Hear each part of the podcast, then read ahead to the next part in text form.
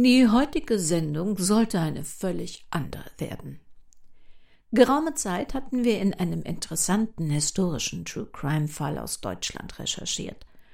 Und in der Weihnachtsvorwoche war ich guten Mutes, ihn einzusprechen. Da fiel uns auf, dass es in einem deutschen Archiv Audiodateien dazu gibt.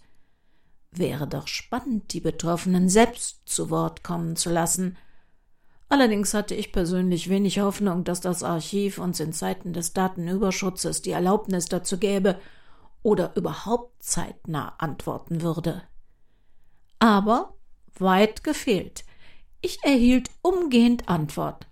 Man habe noch einiges weiteres an Audiomaterial, das gar nicht veröffentlicht sei, das man uns aber gerne für unsere Podcast-Sendung zur Verfügung stelle. Allerdings muss es herausgesucht und kopiert werden. Und das klappte natürlich kurzfristig in der Weihnachtsauszeit nicht mehr. Historische Audioaufnahmen zu einem spektakulären deutschen Kriminalfall. Ah, da warten wir natürlich drauf. So schnell kommt so eine Chance nicht wieder. Damit wir uns aber heute trotzdem hören können, habe ich für diese Sendung einen Kurzkrimi aus unserer Reihe Grimm und Grausam etwas überarbeitet. Langjährige Hörer, also alle, die schon länger als fünf oder sechs Jahre dabei sind, werden ihn kennen. Aber vielleicht erinnern sie sich ja nicht an alle Details.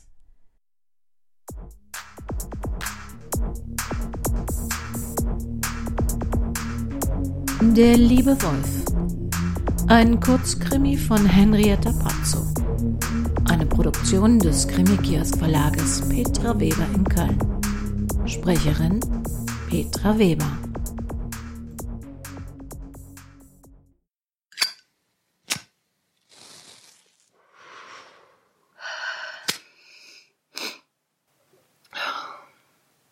Wie viele? Hanna Roth sah erstmals überrascht auf.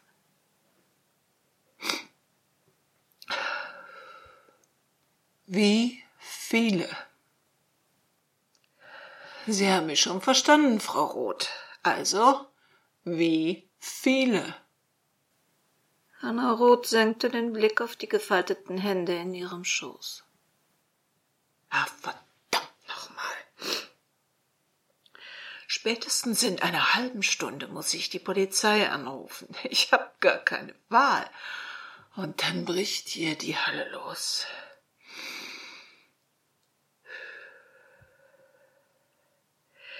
Die werden die Ordner tonnenweise herausschleppen. Und dann wüsste ich gerne, was die da finden, bevor die Presse und Angehörige uns hier die Bude einrennen. Tränen rollten Hanna Roth lautlos über die Wangen. Meinen Sie nicht, Sie wären mir und Ihren Kollegen das verdammt nochmal schuldig? Habe ich euch nicht immer den Rücken freigehalten? Trotz der dünnen Personaldecke? Trotz der noch dünneren Finanzdecke? Klar, der Pflegeberuf ist kein Zuckerschlecken. Aber ich habe versucht, das Team zu entlasten, wo es nur ging.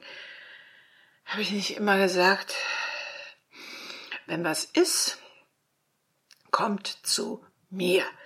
Fresst es nicht in euch rein. Hanna Roth schwieg weiter. Ach Gott, Frau Roth, zwingen Sie mich wirklich, es auszusprechen? Also dann. Wie viele der Menschen, die uns anvertraut sind, haben Sie ermordet? Oder bevorzugen Sie das Wort erlöst? Erlöst. Erlösung. Gab es das? Beinhaltete Erlösung nicht das Wort Lösung? Als ob das Leben eine Anreihung von Gleichungen wäre, an deren Ende eine Lösung wartet. Womöglich gab es falsche und richtige Lösungen. Doch falsche Lösungen waren im Grunde ja gar keine Lösungen. Das Leben ging nicht auf wie eine Mathematikrechnung. Manches blieb ungelöst. wurde nie erlöst. Sie, Hanna, sie würde nie erlöst. Christiane Jäger rang nach Luft. Bei jedem hätte sie damit gerechnet, aber nicht bei Hanna. Hanna, die so gut zuhören konnte, nie einen Patienten unwirsch mit einem Anliegen abgewiesen hatte, der keine Arbeit mit den Alten und Gebrechlichen dieser Einrichtung zu viel geworden war, die nie geklagt hatte. Nie. War es das vielleicht? Hatte die wasserstoffblonde Frau mit den ausladenden Hüften und dem wiegenden, fast tänzelnden Gang einfach keine Kraft mehr gehabt? Das Sterben, das Leiden mit all seinen hässlichen Begleiterscheinungen zu ertragen? Warum haben Sie nicht mit mir geredet? Wir hätten das doch klären können, hätten gemeinsam einen Weg gefunden für Ihre Probleme. Wie vielen unserer Patienten haben Sie das Mittel verabreicht, obwohl sie es nicht benötigen? Sollte ich tatsächlich das zweifelhafte Glück gehabt haben, Sie am Anfang Ihrer ersten Tat dieser Art erwischt zu haben? Ich darf gar nicht daran denken, was mit dem armen Mann passiert wäre, wenn ich nicht zufällig in das Zimmer gekommen wäre. Raus damit, Hanna. Haben Sie außer Dr. Wolfgang Zahn noch mehr Patienten tödliche Infusionen gegeben? Hanna Roth zuckte zusammen. Der liebe Wolf. Übelkeit stieg in ihr hoch und sie erbrach sich in den vor ihr stehenden Papierkorb.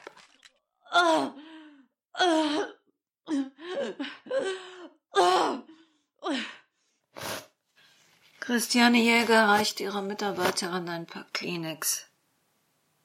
Sie wartete vergebens auf eine Antwort. Im Grunde tat sie ihr leid.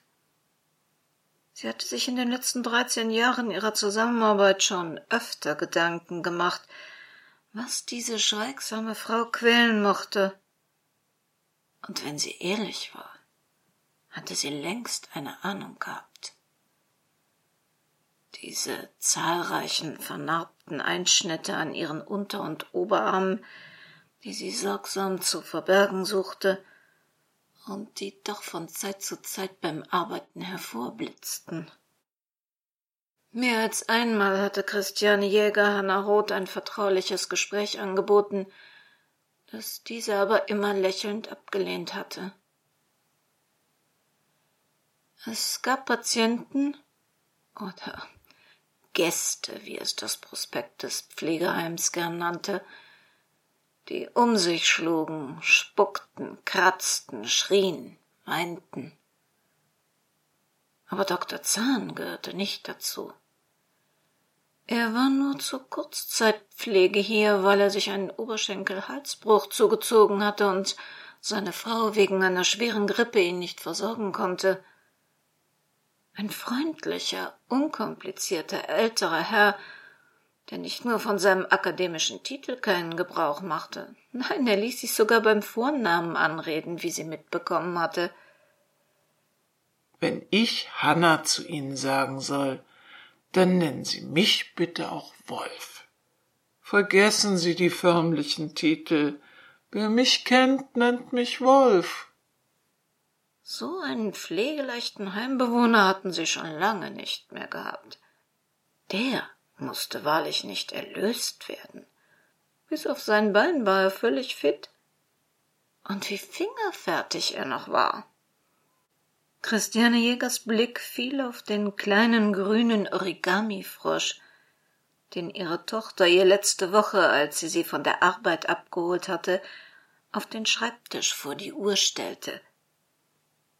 Wolf hat ihn mir gefaltet, weil er so grün so schön zu meinem roten Haar passt hatte sie gesagt und war zu dem Mann im Rollstuhl lachend zurückgelaufen. Christiane ließ sich regelmäßig von Amelie abholen. Eine Achtjährige sollte nicht nur wissen, wie ihre Mutter ihre Brötchen verdiente, sie sollte durchaus auch mit dem Alter und älter werden, ja mit der Sterblichkeit konfrontiert werden. Mein Gott. Hanna Roth war inzwischen kreideweiß geworden. Hanna, erleichtern Sie doch Ihr Gewissen. Was war hier heute los? Was ist in Sie gefahren? Waren Sie vielleicht übermüdet, überarbeitet? Ist das ganz ein furchtbares Versehen, ein ganz schrecklicher Irrtum?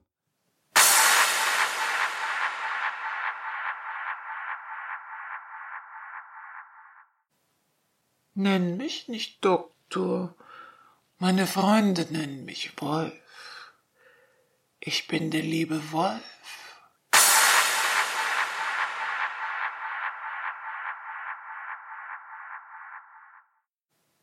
Hanna Roth konnte es noch hören. Seit dreißig Jahren konnte, nein musste sie diesen Satz immer wieder hören.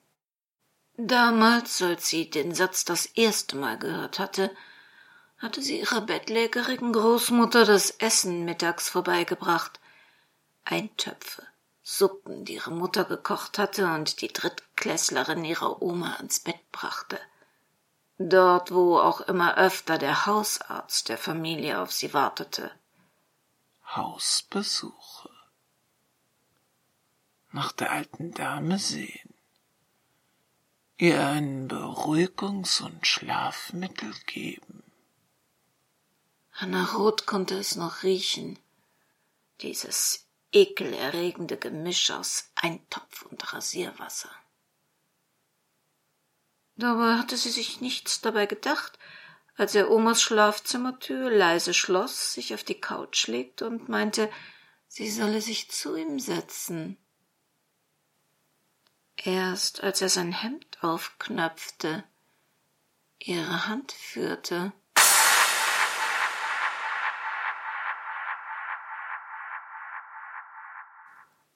Sieh mal, deine kleine Hand und was ich für eine große Hand habe und was ich für große Ohren habe. Hier fühl, sprich mir nach, Du hast so große Ohren, lieber Wolf. Du hast so ein großes Kinn. Hm, du hast so große Schultern. Sag schon, du hast so einen großen Bauch. Und sieh mal, du hast so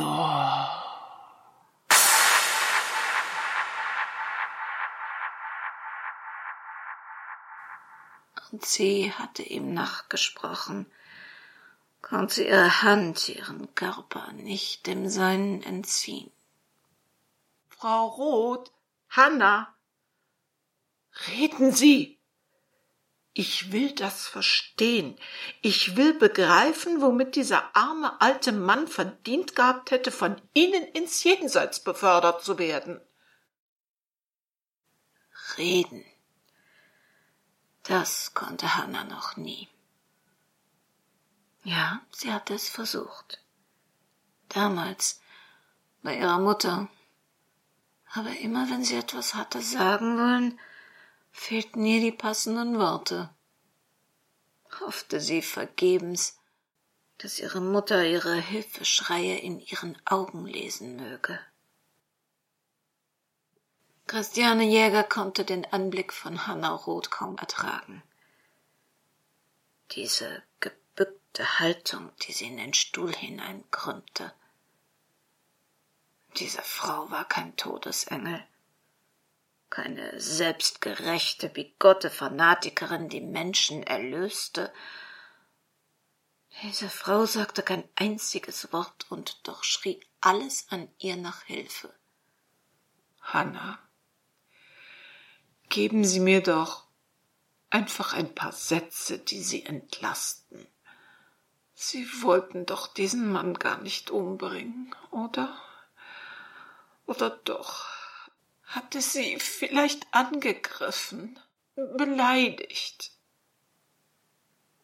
Doch.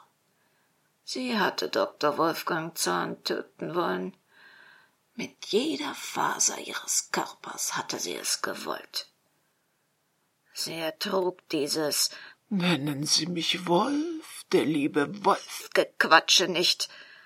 Sie musste sich übergeben beim Anblick der gefalteten Papierfrösche, Kraniche und sonstigen Viecher. Jedes Mal, wenn sie lieb zum lieben Wolf war, hatte er eines dieser Papiermonster geschenkt. Hatte er ihr das Versprechen abgenommen, dass sie es zu Hause aufstellen werde, in ihrem Zimmer, neben ihrem Bett. Er hatte ihr gedroht, ihr Zimmer zu inspizieren, sie zu bestrafen, falls sie die Papierdämonen nicht aufstellen würde. Und sie hatte aus Angst gehorcht. Nachts legte sie ein Tuch über die Tiere, nachts, wenn sie sicher war, dass kein Arztbesuch zu erwarten war. Sie machen es mir wirklich schwer. Sie wissen doch selbst, dass das Medikament, das Sie in die Infusion geben wollten, Dr. Zahn getötet hätte. Hanna, das wäre irreversibel gewesen. Das wissen Sie und ich doch besser als all anderen. Wir arbeiten hier täglich mit und gegen den Tod. Das, das ist das Ende. Das ist der Schlusspunkt. Wie recht Christiane Jäger hatte. Der Tod war der Schlusspunkt. Omas Tod, genauer gesagt. Er beendete achtzehn Monate Märtyrium. Sie hatte es gewusst. Auf der Beerdigung. Als der Doktor zu ihr sagte, sie sei jetzt ein großes Mädchen und müsse alleine auf sich aufpassen als er den widerlichen Papierfrosch aus der Tasche nahm, wie zufällig damit über ihre Lippen fuhr und ihn nicht ihr, sondern einem anderen rothaarigen kleinen Mädchen, das neben ihm stand, in die Hand gab. Sie hatte sich zutiefst über ihre Freude geschämt. Sie hätte etwas sagen sollen, das Mädchen warnen, aber sie konnte nicht. Sie konnte nicht darüber reden. Zu Hause hatte sie dann alle gefalteten Papiermonster umgehend in die Mülltonne geworfen. Sie hatte vor Freude geweint und beschlossen, nie wieder daran zu denken. Bis letzte Woche. Es ist ihr gutes Recht zu schweigen, Frau Roth. Ich bedauere nur zutiefst, dass Sie mir offensichtlich nicht die Möglichkeit geben wollen, sie zu verstehen. Ich muss jetzt die Polizei anrufen. Und ich muss Sie auffordern, mir Ihren Klinikausweis auszuhändigen. Es wird Sie nicht überraschen, Sie haben ab sofort Hausverbot. Hanna Roth weinte weiter lautlose Tränen. Mit zitternden Händen kramte sie in ihrer Jackentasche. Nur mit Mühe konnte sie eine Geldbörse herausziehen. Ein Zittern schüttelte ihren Körper, und als es ihr nicht gelang, die Börse zu öffnen, griff Christiane Jäger danach. Zwischen den ausgefransten Fächern der Börse fand sie den Ausweis. Beim Herausziehen fiel ein verblaßtes Foto auf den Tisch. Es musste so um die dreißig Jahre alt sein. Darauf ein kleines rothaariges Mädchen auf seinem Bett, dessen gebückte Sitzhaltung und verzweifelter Blick keinen Zweifel ließen, dass es die heute blonde Hanna Roth sein musste. Dann gefror Christiane Jäger das Blut in den Adern.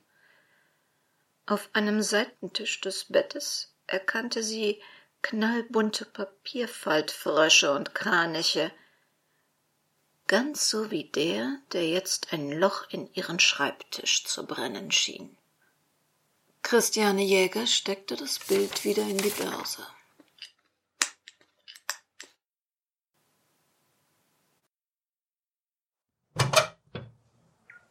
Ach, was für ein schöner Tag. Fast hätte sie ihn hinter Gefängnismauern verbracht. Hannah Roth war sich bewusst, dass nur der Bruchteil einer Sekunde gefehlt hatte, und sie wäre zur Mörderin geworden. Hätte ihre Vorgesetzte wirklich die Polizei gerufen, sie wäre völlig zu Recht des Mordversuches angeklagt und verurteilt worden. Hannah Roth war Dr. Wolfgang Zahn nie zuvor begegnet. Ihr lieber Wolf. Dr. Wolfhard Stein war in einem Alter, in dem er sicher schon viele Jahre tot sein musste. Es war diese entsetzliche Kombination aus der Liebe, Wolf und bunten Falttieren, die Hannas längst verschüttet geglaubter Verzweiflung wieder ausbrechen ließ, den Geruch von Eintopf mit Rasierwasser so real erscheinen ließ, dass sie Vergangenheit und Gegenwart nicht mehr zu trennen wusste, dass es ihr schien, auf ein neues, endlos ausgeliefert zu sein. Christiane Jäger hatte wohl geahnt, dass sich hinter Hannas Schweigen keine niederträchtige Meuchelmörderin verbarg und hatte ihr lediglich betriebsbedingt gekündigt. Frau Roth, Herr Jäger.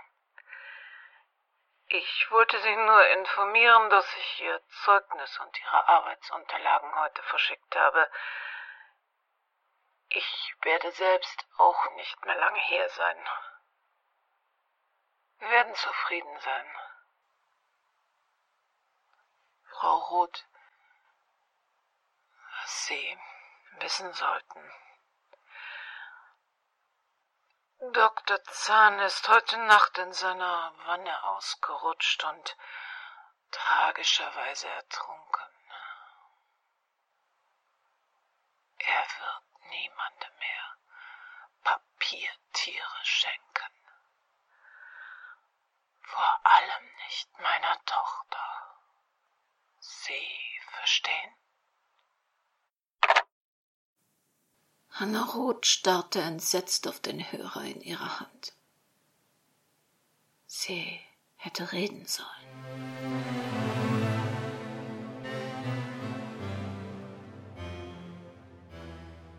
So, das war unser ungeplanter krimineller Start ins Jahr 2020, von dem wir hoffen, dass Sie alle sehr gut reingekommen sind und dass es für alle von uns ganz viel Glück, Freude und Gesundheit mit sich bringt.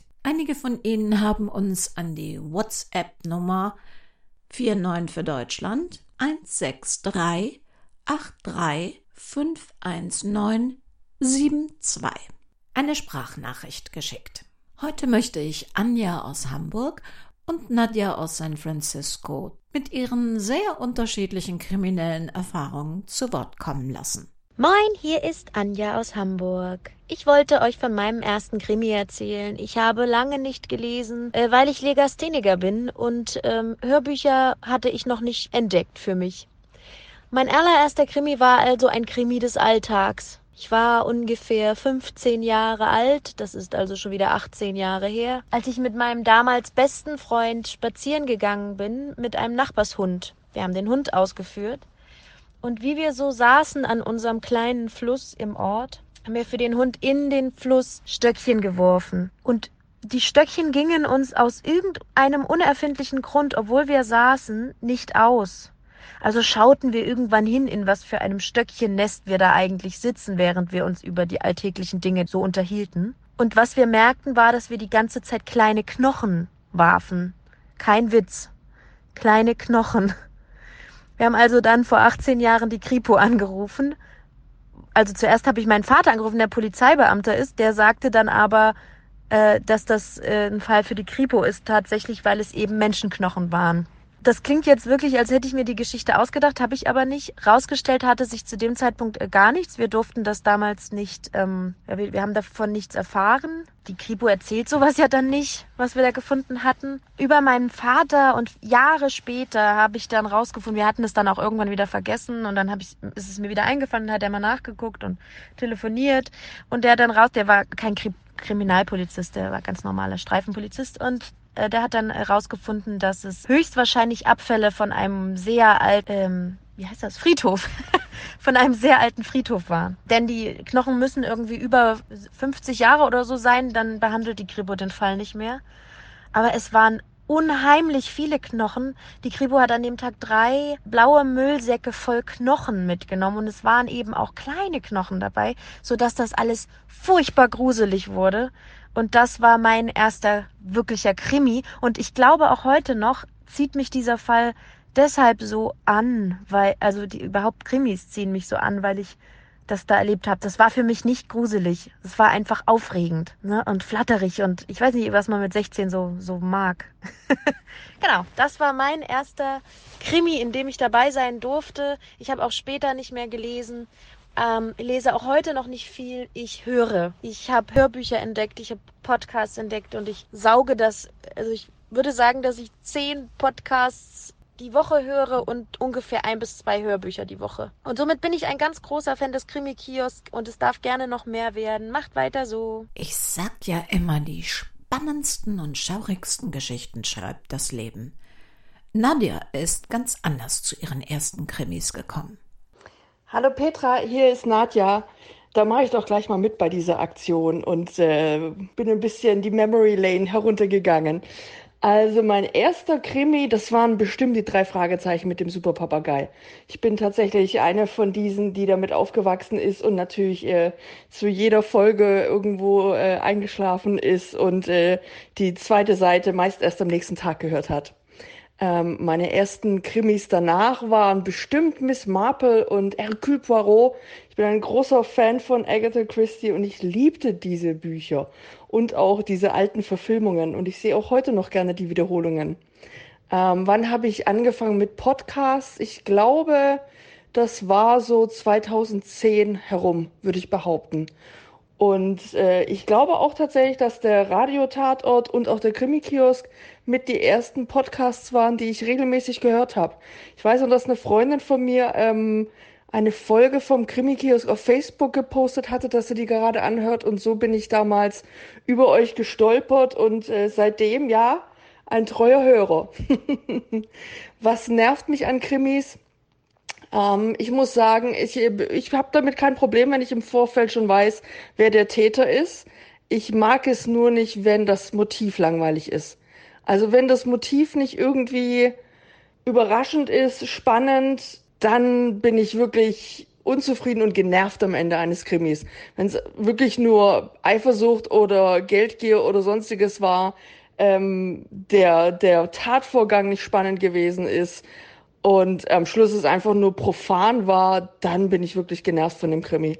Ja, dann lege ich ihn auch zur Seite und bin unzufrieden. Also es muss schon ein bisschen ein, ein Überraschungsmoment dabei sein.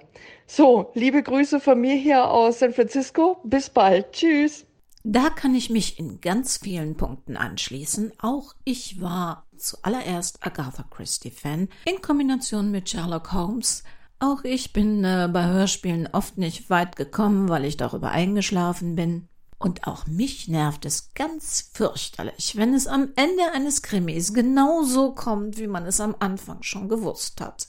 Es gab früher tatsächlich mal eine Facebook-Krimi-Kiosk-Seite, von der aus vier geteilt haben, aber die vielen Trolle und Idioten, die am Ende Überhand nahmen und unsere echten Hörer verdrängten, haben dafür gesorgt, dass wir die Seite geschlossen haben.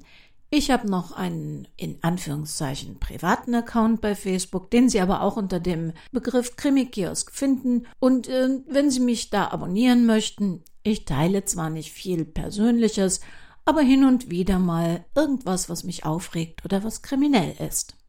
Ansonsten finden Sie uns allerdings auch auf Instagram, wo es so wahnsinnig schwierig ist, wenn man Audios macht, irgendwas vernünftig zu posten.